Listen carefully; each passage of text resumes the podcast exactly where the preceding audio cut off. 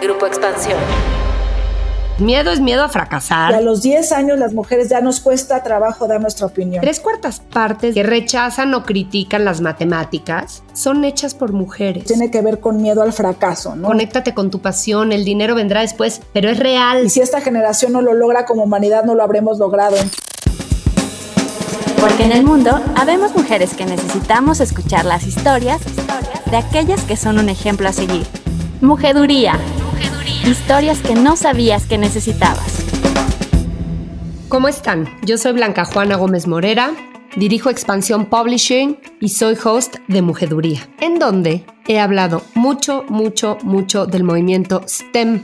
Y ahora pienso que creo que nunca he sido, he tenido la cortesía de decir qué quiere decir STEM.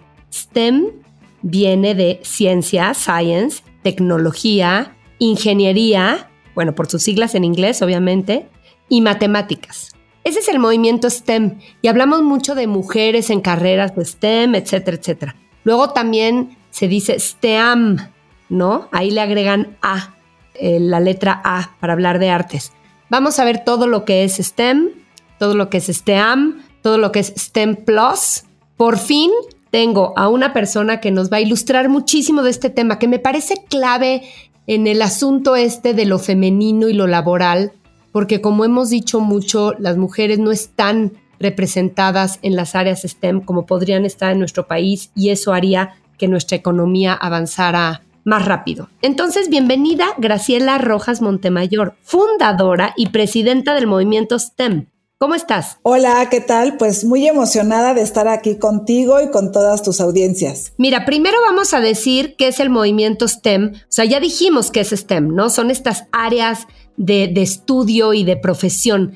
Pero, ¿qué es el movimiento STEM? Dímelo tú. Claro que sí, mira, nosotros somos una asociación sin fines de lucro que transformando las mentes de las y los jugadores clave, impulsamos esta educación y el talento STEM, los empleos del futuro y la innovación, pero con un toque muy especial.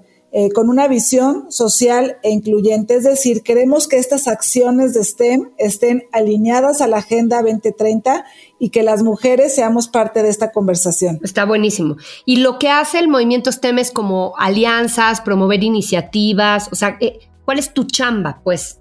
Sí, es justamente con un enfoque eh, sistémico. Eh, nosotros eh, lo que buscamos es incidir en políticas públicas, desarrollar temas de cultura STEM en nuestro país, también generar estándares de competencia y estándares de acreditaciones ¿no? para las instituciones y eh, también desarrollamos un tema que, tiene que ver con el, premio al talento STEM, o sea, generar un premio alrededor de esto. Y todo esto lo hacemos eh, con un eje estratégico que es fundamental eh, para nosotros, que es generar investigación relevante.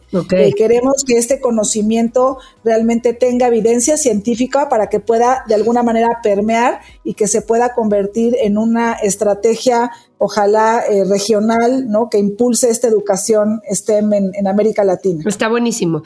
Entonces, se acercan a ustedes empresas, tú trabajas con organizaciones como el Consejo Coordinador Empresarial, como ONU Mujeres, como la CEP, eh, otras, eh, como muchos otros interesados en el desarrollo del talento en nuestro país. ¿Se pueden acercar a ti mujeres de a pie. O sea, es decir, quien esté oyendo este podcast y tenga una empresa y quiera promover talento en mujeres, quizá desde su empresa va y puede hacer alguna alianza contigo. Si yo soy una mujer X ejecutiva que tiene interés en desarrollarse por ahí, ¿hay algo para mí contigo? Mira, eh, nosotros como tú bien comentas, eh, estamos, eh, digamos, buscando esta vinculación con los, digamos, con los jugadores clave o con los stakeholders, ¿no? Nosotros somos como este máximo órgano de representación del ecosistema STEM. Sin embargo, nosotros justamente al vincular a todo este ecosistema, muchos de los, digamos, integrantes de este ecosistema tienen iniciativas para mujeres o para niñas o para niños o para padres de familia o para docentes, ¿no? Entonces yo te diría que al, acercar, al, acercarte a movimientos STEM, ya sea directamente a nosotros o a través de nuestro ecosistema, seguramente vas a encontrar cosas bien relevantes para tu futuro, para el futuro del trabajo, para todo lo que tiene que ver con emprendimiento, para los temas de la Agenda 2030 y también para todo lo que tiene que ver la inclusión de, mujeres en estos campos. ¿Y, hay, y, difunden las investigaciones? ¿Están generando contenidos? Eso sí. Claro, están, hay un área específica en, nuestro, en nuestra página web de publicaciones que las puedes descargar sin ningún costo eh, para que pueda generarse conocimiento y que este ecosistema siga generando programas de alto impacto alrededor de lo que nosotros logramos encontrar de evidencia. Ok, bueno, ahora vamos a hablar un poco de ti porque me encanta. Tú y yo somos contemporáneas, somos cuarentonas, tenemos hijos e hijas, etcétera. Pero tú vienes de una familia de ingenieros, pero tu papá te convenció para estudiar administración. Sí. Me llamó la atención este dato porque yo ya te lo juro que he repetido hasta el cansancio en este podcast que yo a todas las niñas que conozco las invito a ser ingenieras. Y aquí es como por, viniendo ingenieros, que no todos los ingenieros están orgullosísimos de ser los grandes pensadores, los grandes pensantes, ¿no? Solucionadores de los problemas. Y tu papá te dijo, sé administradora. Cuéntame eso. Sí, pues como bien, eh, bien comentas, la verdad es que eh, vengo de familia de, ingenieros, papá ingeniero, eh, tres hermanos hombres ingenieros, ¿no?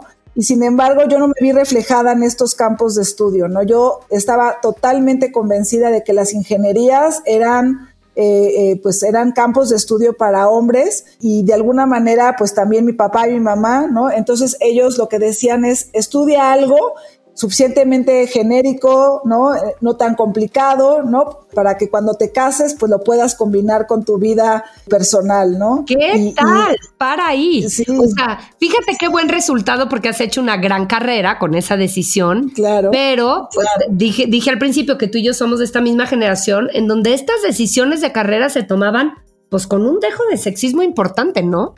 No, muy, muy importante.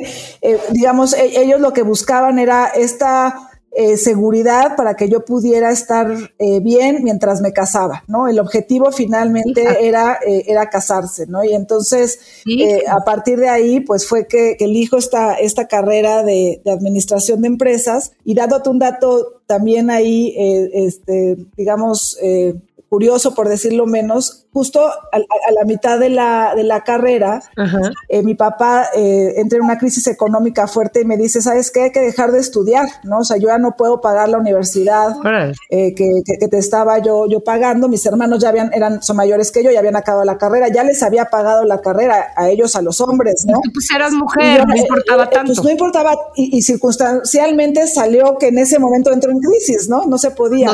Entonces, pues la opción de él era, ya deja la carrera, ¿no? Y, este, y pues vamos a ver qué hacemos, ¿no? Con, con este tema. Y ahí, eh, pues como que descubres eh, justamente este tema, ¿no? Que, que esta, estas princesas resultamos ser bien valientes, resilientes, ¿no? Y, y, logro eh, terminar mi carrera universitaria a partir de una beca deportiva. Mira, ¿qué beca deportiva? ¿Qué hacías también? Bueno, yo, yo, jugaba tenis desde, desde, muy pequeña, pero finalmente nunca fui tan buena en tenis, ¿no?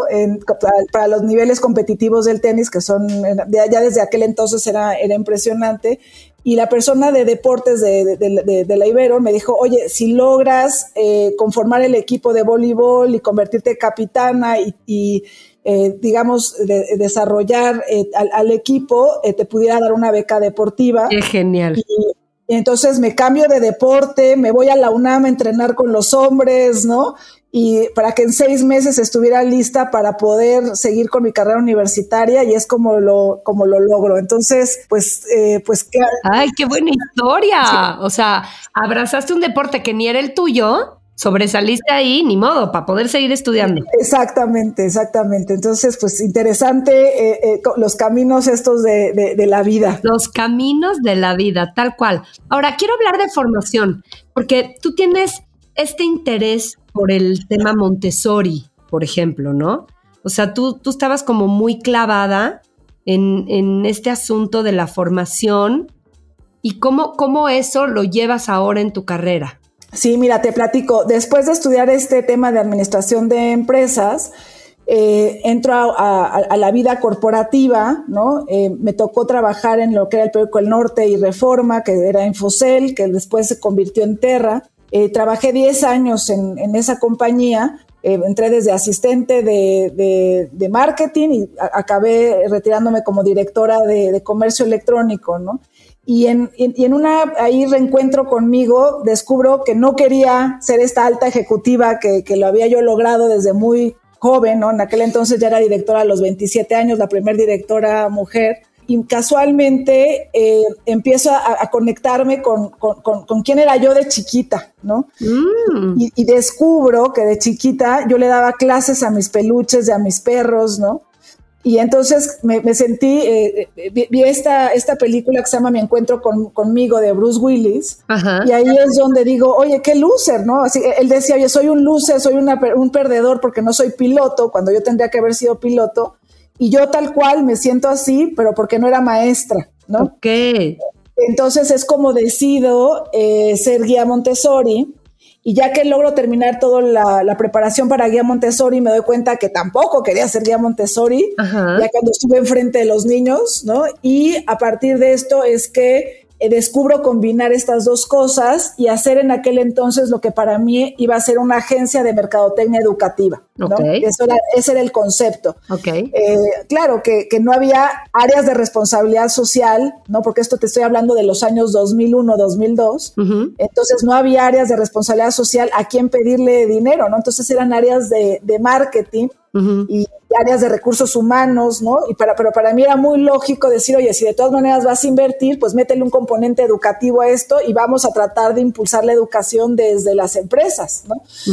y, eh, y, bueno, y, poco a poco fui entendiendo que el diferencial tenía que ser la ciencia y es como me conecto con todo este tema de, de STEM y la misma María Montessori que desarrolla toda su corriente pedagógica a través del, pensamiento científico y que hace sin duda una revolución educativa. Es la primera mujer que pone a la niña, al niño en el centro del salón de clases y sin duda pues es algo que ha impactado hasta nuestros días la educación eh, pues a todos los niveles. Entonces, haces un ejercicio personal a media carrera profesional de centrarte y te encuentras a ti misma y entonces haces todo un cambalache de todo, de lo profesional y de lo personal, porque eso somos, somos una, no, somos cajones. En algún momento tuvimos aquí a Ana María Buenaga, que por ahí está el podcast y hay que escucharlo porque es fantástico. Y ella dice, es que no, no soy una en un lado, otra en otro, no somos cajones, ¿no?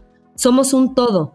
Y cuando logras integrar ese todo, es cuando los éxitos como que se manifiestan, ¿no? Sí, porque yo, yo justamente eh, eh, eh, esto que comentas es, es, es, bien importante, ¿no? O sea, no, yo no quería cuando me lancé, digamos, a la parte de ser guía Montessori, como que estaba dejando atrás todo mi, carrera profesional de marketing y de comunicación. Sí, hubo que tener valor ahí, ¿eh? Porque evidentemente vas a ser pobre, muy probablemente, ¿no? Y cuando logro integrar estas dos, estos dos temas, ¿no? O sea, el tema de educación con el tema de marketing y comunicación, es cuando logro, pues, este impacto con la otra iniciativa que, que, que, que estuve encabezando durante muchos años, se llama Profesor Chiflado, y con esta iniciativa, pues, logra, eh, logré ganar el Premio Nacional del Emprendedor, el Premio Nacional de Calidad, y buscando ampliar esta categoría y ver qué más hacer desde la divulgación de ciencias y esto, es que encuentro este tema a nivel internacional de STEM y es que decido impulsarlo ya como una ONG eh, formalmente que incide en América Latina. Me fascina. Y tienes todavía profesor chiflado, ¿cierto? Profesor Chiflado, eh, eh, digamos, era un negocio de eventos que con la pandemia está en pausa. Claro. Y ahorita estamos desarrollando un, un, tema de una tienda en línea de juguetes de STEM, justamente. Ay, me fascina. Pero lo que me encanta es que Movimiento STEM está, como explicabas hace rato, trabajando con los grandes jugadores que causan impacto en América Latina y transforman nuestra sociedad y nuestra economía. Y al mismo tiempo tienes este proyecto de profesor chiflado que es meterle la semilla a niños y niñas desde edades muy menores. Estás arriba, abajo, bueno, más bien al principio y al final, digamos, en, los tiempos, ¿no? Y en los dos eres fundadora. Y yo quiero destacar esto de que cuando yo leo tu currículum, Graciela, le digo, fundó, fundó, fundó. digo, yo no he fundado nada. Ay, sí, no, no es cierto, cero es competencia. He fundado muchas cosas interesantes, pero, pero creo que esta, esta energía fundacional que tiene que ver mucho con una madera de emprender y de querer transformar, la tienen muchas de las, de las nuevas generaciones para quienes hacemos este podcast, que queremos este, a quienes queremos como imprimirles este sello y esta hambre y estas ganas de transformar. Y me encanta, me encanta esto, me encanta que seas fundadora. ¿Qué, ¿Qué madera tienes? ¿Cómo se es fundadora de algo? ¿Qué te hace aventarte? ¿Cuáles son tus fiebres? Pues mira, a, mí muchas veces me preguntan, oye, ¿y cómo lo haces? Este, a mí me da miedo y no lo hago, ¿no? Le digo, pues lo hago con miedo. Lo haces con miedo. Yo creo que ese es el, el, tema, ¿no? Al final, eh, yo creo que a todos nos puede dar eh, miedo, ¿no? Lanzarnos, ¿no? Tratar de, de impulsar algún proyecto, alguna iniciativa y pues yo mi recomendación es pues hacerlo con miedo, ¿no? Porque el miedo está ahí, pero hay que, hay que eh, pues de alguna manera dar los pasos para poder construir un sueño y, pues hay que, hay, que, hay que hacerlo con miedo. Ahora, ahí voy. ¿Miedo a qué? pues mira, eh, de pronto te puedes... ¿A qué has tenido miedo tú en tus momentos? Sí, pues ha habido diferentes eh, momentos, ¿no? Claro que te da miedo que la iniciativa eh, no tenga la, la, potencia que se requiere para ser sustentable, ¿no? Eh, encontrar a los aliados adecuados, ¿no? Eh, a, la gente correcta que te acompañe en la aventura, ¿no? no, pero te voy a interrumpir, perdóname, Graciela. Esos no son miedos, esos son dudas e inquietudes. Miedo es miedo a fracasar, miedo a hacer al ridículo, miedo a quedarte sin lana, Claro. Miedo a, ¿no? O sea, esos son, creo que los miedos profundos son esos. O sea, tú me estás contando que tuviste un momento en tu familia, pues de carencia, de que incluso estuvo amenazada tu, tu profesión y, y aventarte el miedo de, estoy renunciando a una carrera profesional que ya construí para apostarle a, a encontrarme a mí misma. Eso quiere decir no ganar dinero eso es vencer un miedo bastante profundo. El miedo al dinero creo que es un miedo que, que muchas tenemos y que nos impide muchas veces a tomar decisiones, ¿no crees? Pues sí, o sea, al final yo creo que el, miedo de un emprendedor como, yo creo que todo esto que comentas pues tiene que ver con miedo al fracaso, ¿no? O sea, con eh, el, que tu iniciativa y que tu proyecto y donde tú pusiste pues todo tu, tus sueños, tus recursos, ¿no? Todo, pues que finalmente no sea una iniciativa que pueda eh, ser sustentable en el, en el tiempo. Eso claro que, que, que está ahí. Eh, pero yo creo que eh, esto que comentas es bien, bien importante, ¿no? Al final, conectarte con tu verdadera vocación y poder vivir desde esta pasión es como realmente puedes eh, sumar voluntades para que, para que se cumpla pues este, el sueño que tú estás de alguna manera construyendo. ¿Quién lo dijo? Baso la mayoría de mi gusto por la moda en lo que no pica. ¿Quién lo dijo? Meghan Markle. Hilda Radner, Natalie Portman. Hilda Radner, actriz y comediante. Totalmente de acuerdo y de verdad suena a choro de, de, gente grande, conéctate con tu pasión, el dinero vendrá después, pero es real y está probado, está probado. Ahora, ya que hablamos de dinero, hablemos de cómo hay varo en STEM. Lo he dicho yo también aquí, o sea, estas chavas ambiciosas de las nuevas generaciones que me fascinan, Escuchen estos datos. Según la encuesta de ocupación y empleo del INEGI, 8 de los 10 empleos mejor pagados son carreras STEM. O sea, mujer que quiere ganar dinero, digo mujer y hombre, pues, pero es métanse STEM, son los empleos de ahora. Y hay mucha oportunidad aquí. Manpower Group, que dirige Mónica Flores, amiga mía, y que también tiene, es más, el primer podcast de mujedurías de Mónica y siempre escucharla es un placer. Mónica dice que el 50% de los empleadores en México no encuentran el talento que requieren y mucho del empleo que se requiere hoy en día tiene que ver con las carreras STEM. Ahora, ¿qué pasa en México que no están eligiendo las mujeres las carreras STEM o simplemente no están ni interesadas todavía? Tú tendrás mucho más cifras que yo de esto. Sí, sin duda, eh, este tema de STEM, pues abona a cuatro ejes estratégicos, ¿no? Abona a todo lo que tiene que ver con eh, cumplir los objetivos de la Agenda 2030 de la ONU, eh, ayuda a la inclusión con perspectiva de género y foco en mujeres, ayuda a este tema de la innovación y el emprendimiento, y por último, también abona a todo lo que es el desarrollo de talento para la cuarta revolución industrial tecnológica. Cualquiera, o sea, ahí, ¿por qué clavarnos en STEM? Ahí lo dijiste, son suficientes motivos. Son cuatro, yo te diría, o sea, los cuatro son clave para el futuro, no solamente de México, sino de la humanidad. Entonces, esta es una causa urgente y relevante a ser atendida si queremos de veras tener talento invencible para el siglo XXI. Ay, me encantó talento invencible. Ahora, estamos muy atrasados. Graciela, 31% de las mujeres solamente estudia carreras STEM. Sí, totalmente. Hay un montón de, en cada uno de estos ejes estratégicos, hay un montón de trabajo eh, por hacer.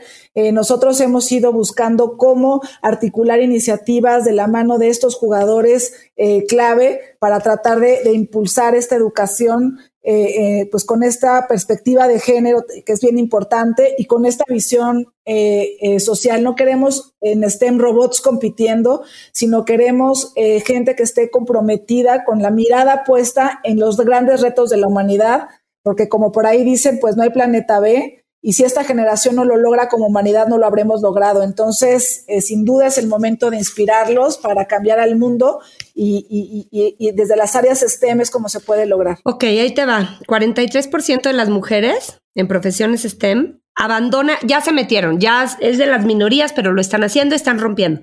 Ya entraron, ya consiguieron un trabajo STEM y están sobresaliendo en ello, pero abandonan el trabajo de tiempo completo o abandonan el crecimiento de su carrera de manera agresiva, pues, después de que tienen a su primer hijo. Sí, sin duda, un, tema bien relevante es eh, todo lo que tiene que ver con, temas de, flexibilidad, que yo espero que, esta pandemia, más allá de todas las, digamos, el impacto negativo que ha tenido, eh, también podamos generar ciertos aprendizajes, pues, muy positivos, ¿no? Yo me acuerdo cuando trabajaba en, en, en Terra, ¿no? En, en aquel entonces, eh, yo, yo, yo, comentaba, ¿no? Oye, es que yo lo único que necesito es eh, flexibilidad, ¿no? Y me decían, oye, no, pero si quieres te doy un aumento de sueldo, pero si quieres coche, pero si, pero yo, yo, yo decía, no, pero yo lo que quiero es flexibilidad. No, es, eso es lo único que no te podemos dar. Y finalmente, la, la mujer tiene una, una carga eh, social distinta a los hombres. Eso es una realidad que hay que, hay que reconocer que está ahí. Ojalá que poco a poco eh, se vaya transformando, ¿no? Para que también los hombres puedan ejercer su paternidad desde otro, desde otro lugar.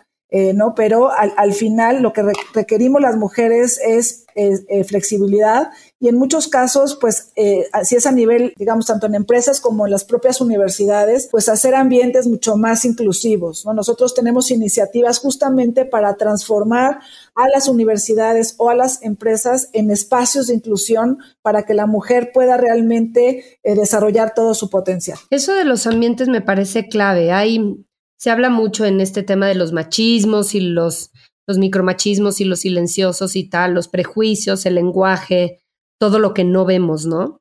Y aquí hay un dato que me impresiona. Tres cuartas partes de las interacciones en redes sociales que rechazan o critican las matemáticas son hechas por mujeres. Tú que estás en este ambiente STEM y que ves la inclusión dentro de STEM, bueno, la inclusión en general, la inclusión en tu área que es STEM en esto, ¿Qué, qué, anécdotas tienes o cómo sientes este ambiente silencioso o no en cuestión de, de, rechazo o de no, de no vinculación de las mujeres a estas áreas? Incluso las propias mujeres, ¿no? De nosotras mismas alienándonos. Justo, Sí, este dato que comentas es un estudio de, del BID que a mí me, me, impacta mucho, que justamente habla de este tema de que en América Latina está de moda ser tonta, ¿no? Y al final, eh, mucho del, del... Dios mío, qué espanto.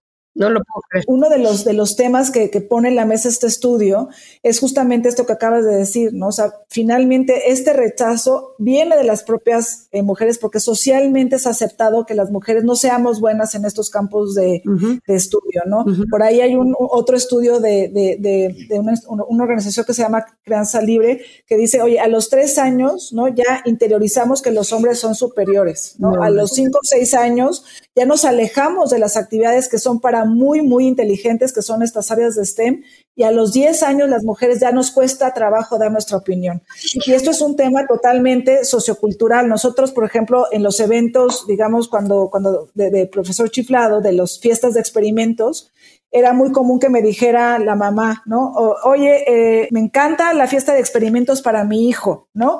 Oye, para mi hija, ¿tendrás alguna fiesta de spa o qué me puedes ofrecer, ¿no? Claro. Eh, o sea, es algo que culturalmente a todos los niveles está esta señal de que estas áreas no son para las, para las mujeres cuando son las de mayor potencial. Y necesitamos cambiar esta narrativa y yo agradezco muchísimo este esfuerzo que tú haces a través de este podcast y de toda la influencia que tú tienes en los medios de comunicación, justamente para cambiar esta narrativa, para que las niñas podamos vernos reflejadas en estos campos de estudio y que no seamos, digamos, eh, pues como un poco como mi caso y como muchos casos más, que podríamos haber tenido todo el potencial para desarrollarnos en un área de STEM y que no lo hicimos por un tema de, sesgos inconscientes y de, temas socioculturales. ¿Tú te arrepientes de no haber sido ingeniera? Pues yo creo que sí, fíjate, a mí sí me gusta mucho las matemáticas, o sea, sí es una, un, un ámbito eh, que, realmente me, me, apasiona, ¿no? O sea, porque eh, me encanta ver este tema de las, lo que le llaman las mathemagicians, ¿no? Todo este concepto de conectarlas, de lo perfectas que son, de cómo vas, cómo vienes, ¿no? De,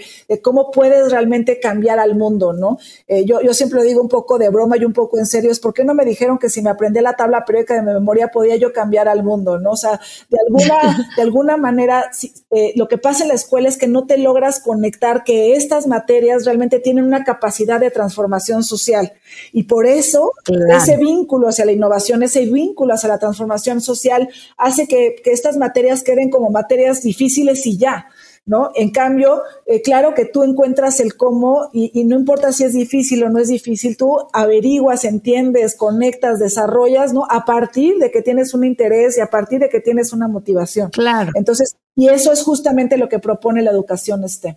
No, es que sabes que ahora la realidad nos está, nos está ayudando a eso, ¿no? A cambiar ese concepto, porque hablando de innovación, pues es que son esas materias las que están en la innovación y en innovación está el futuro y la sostenibilidad y todo lo que hemos dicho, ¿no? Ahora, mira, como la vida es sabia, tú te arrepientes, pero pues estás a lo mejor influyendo más en esto que si hubiera sido ingeniera. Entonces, sí, la verdad es que yo, yo uno de mis, de mis frases que, que siempre comento es, eh, este, siempre para bien, todo para bien, y si no está bien, solo es que no ha terminado, ¿no? O sea, de alguna manera... Ay, me encantó. Como que de alguna manera el camino, yo, yo me acuerdo que, que, digo, oye, ¿por qué estudiar administración y luego guía Montessori y luego esa combinación es lo que te hace único para dar el siguiente paso? Y estas bases, por ejemplo, de comunicación, a lo mejor no las eh, hubiera yo a lo mejor logrado desarrollar como me ha tocado desarrollarlas y entonces esto puede influir a nivel política pública para que pasen más cosas. Hemos logrado puntos de acuerdo en el Senado, en el Congreso, ¿no?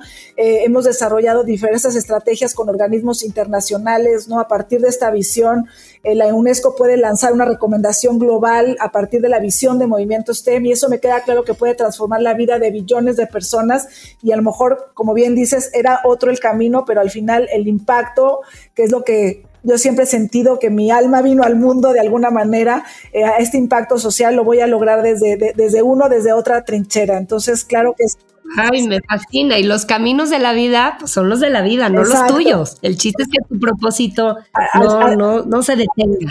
al final el propósito se va a cumplir desde un área o desde otra y eso hay que confiar. Y hasta más amplificado. ¿Tu papá vive, Graciela? No, mi papá ya, ya falleció, mi mamá todavía vive. ¿Y te vio fundar tu papá STEM? Me vio fundar Profesor Chiflado y, este, y bueno, y ahora mi mamá me ve con este tema de, STEM. Ay, qué padre. Y, le ha tocado, pues, eh, acompañarme a los pinos a recibir premios, ¿no? Cuando. Ay, eh, no, lo máximo. Este, de, estos, eh, los, los, premios con el presidente, ¿no? me, le ha tocado, pues, diferentes, digamos, momentos de mi, de mi carrera profesional y personal que, pues, han sido decisivos para, para, para todo esto. Por supuesto. Dime algo, ¿Cuándo decides tú estudiar el curso de alta dirección en el IPAD? Mira, ¿en qué momento de tu carrera? Eh, eh, este, este, este curso lo, justo lo acabo de, terminar ahora. Eh, de alguna manera lo que, lo que ha, sucedido es que, por, un lado, hay que ir formalizando, institucionalizando movimientos STEM, ¿no? Formalizando este, este, eh, nuestro consejo asesor, ¿no? Este, que, que, cada vez va teniendo, pues, más, más eh, eh, digamos, impacto esta organización y cada vez se tiene que institucionalizar más. Eso por un lado. Y por otro lado, pues, también, pues, me han invitado algunos consejos y siempre me parece importante, pues, estar preparada para los siguientes retos y entonces, pues, hay que entrarle y hay que estudiar seguir aprendiendo. Entonces, buena idea, seguirse formando, seguir estudiando dado el, perfil de ese curso en el IPADE, seguirse relacionando, contribuir? ¿En qué consejos estás ahora? Pues mira, eh, justo estoy eh, participando en el consejo de la, del patronato de Fibra Educa, mm. que está bien interesante porque justamente eh, vamos a lanzar toda una iniciativa alrededor de, de otorgar becas universitarias, ¿no? Entonces, eh, puede ser una iniciativa de gran, gran eh, impacto justo en estos temas de, STEM, ¿no? Eh, también apoyo algunas organizaciones pequeñitas con algunos temas como, como figura como de, consejero independiente, ¿no? Y, bueno, pues en esas empiezan a, surgir algunas otras, otras posibilidades, ¿no? Con, con algunos grupos educativos y demás, ¿no? Para, para ir alineando sobre todo pues a esta visión, yo te diría, eh, social e de inclusión. O sea, yo te, o sea, un poco lo que comentábamos, a lo mejor si hubiera sido ingeniera, ¿no? No sé, eh, no hubiera desarrollado toda esta otra parte, ¿no? Que me ha tocado desarrollar y aportarle a la ingeniería, ¿no?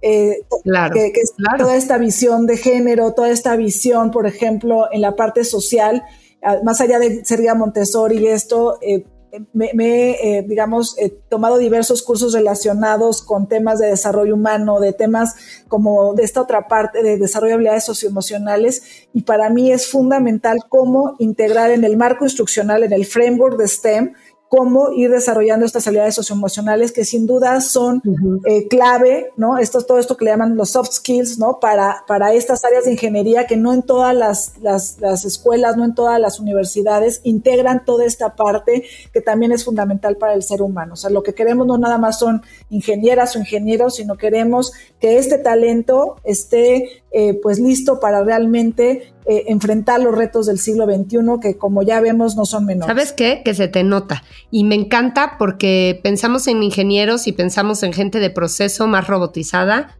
y tú estás planteando ingenieros seres humanos y mira el aporte a la ingeniería que le viniste a dar. Estaría contento tu papá. sin duda, sin duda que sí. Entonces, pues sí, somos 50% de la población del mundo es urgente, no es deseable integrarnos, hacer que las mujeres nos metamos en estos temas. Me fascina tu chamba, Graciela. Gracias por estar en Mujeduría. Y dame, por favor, tus redes y las redes de STEM para que todo el que esté interesado en esto se acerque a tus contenidos y a los contenidos de STEM. Claro que sí. A mí me pueden eh, seguir en arroba rojas eh, grace en Twitter y a Movimiento STEM es tal cual Movimiento STEM eh, .org, o sea, movimiento STEMSTEM.org y ahí nos pueden seguir en todas nuestras redes eh, sociales, ¿no? Y pueden, eh, pues, como, como bien comentas, todos los contenidos y, desarrollo de las alianzas, hay cosas que pueden encontrar, digamos, directamente cosas con nosotros o nosotros vincularnos con, con los aliados estratégicos para que este ecosistema eh, sea un ecosistema fuerte, sea un ecosistema organizado, que realmente pueda generar proyectos, eh, digamos, intersectoriales de transformación, que eso es finalmente lo que se necesita para que estos tenga pues un sustento y una visión de largo plazo. Increíble. Última aclaración ilustrativa. ¿Cómo es STEM, STEAM, STEM Plus, STEM Plus H? O sea, ayúdanos. No, no, mira, te, cuento un poco. Eh, realmente el, arranque de todo esto es a partir de STEM, ¿no? Que son las áreas de ciencias, tecnología, ingeniería y matemáticas. Eh, STEM lo que hace es reconocer eh, a la creatividad y al desarrollo de las habilidades socioemocionales, porque estas son claves para justamente una ciudadanía involucrada y globalmente responsable, ¿no? Es por eso que de alguna manera fomenta esta interacción con las disciplinas como las artes, los negocios, la filosofía, las humanidades, y ahora se habla de STEAM, e inclusive se habla de STEAM más H, de STEM, STEM más E. Entonces, nosotros lo que, lo que decidimos es eh, mantenernos en este tema de STEM, porque estas son las campos disciplinares, digamos, y de donde surge todo, y agregamos un signito justamente de más que es eh, pues muy de matemáticas igual que nuestro signo de igual, ¿no? Porque este signo de igual es verde porque queremos un planeta eh, pues eh, sostenible, ¿no? El signo de igual tiene que ver con este tema de inclusión, con este tema de género y agregamos este signito de más que lo que permite es que estén, estén incluidas todas estas otras iniciativas o estrategias, ¿no? Eh, que, que buscan esta interacción con otras materias, todas están bienvenidas en este movimiento y que se pueden acercar a nosotros. Genial. Gusto otra vez tenerte en mujeduría. Un hombre, pero finalmente los campos disciplinares que son de alguna manera los que no podemos perder la batalla, donde no podemos perder el foco, son estos campos disciplinarios de ciencias, tecnología, ingeniería, matemáticas, porque es donde están los empleos del futuro. Entonces, pues darte muchísimas gracias por, por ser una impulsora de estos temas y porque eh, podamos subir, subir a más mujeres a esta conversación, eh, porque finalmente es lo que puede ayudar a que el planeta pueda pues ser más justo y más incluyente. Totalmente de acuerdo. Mil gracias. Gracias a ti. Las Minervadas.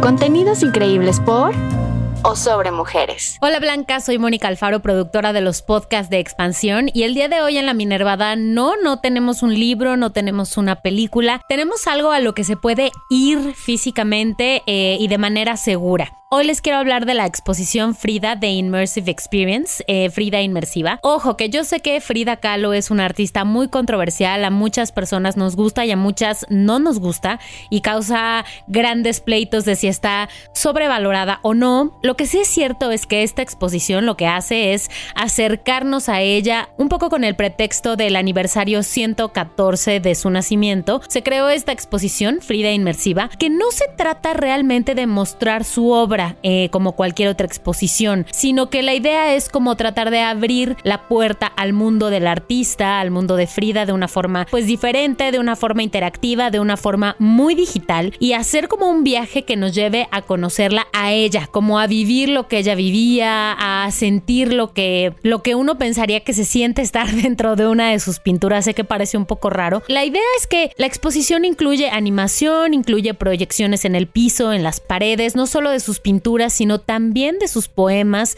Eh, tiene audios en donde se pueden escuchar eh, extractos de sus diarios, cartas, música que fue compuesta por otras mujeres mexicanas, pero inspiradas en la obra de Frida Kahlo. Y finalmente hay un espacio en el que se puede como pintar digitalmente para tratar de expresarse de la manera en la que lo hizo Frida. Digamos, una sala dedicada a experimentar. Por otro lado hay otra que, que está dedicada a la faceta más divertida de Frida Kahlo. Esos cadáveres exquisitos que hacía en sus reuniones. En fin, sé que Frida, repito, es una artista muy controversial. Las invito a que vayan a la exposición y nos digan qué piensan, si les gusta, si no les gusta, si cambia su opinión sobre ella, si no. En fin, la exposición experiencia porque no es denominada como una exposición, es una experiencia, dura unos 45 minutos y está en el Fronton México durante agosto y septiembre de este año. Esperamos sus comentarios en arroba expansión MX con el hashtag Mujeduría, a ver si fueron y si les gustó. Mujeduría, un podcast de Grupo Expansión.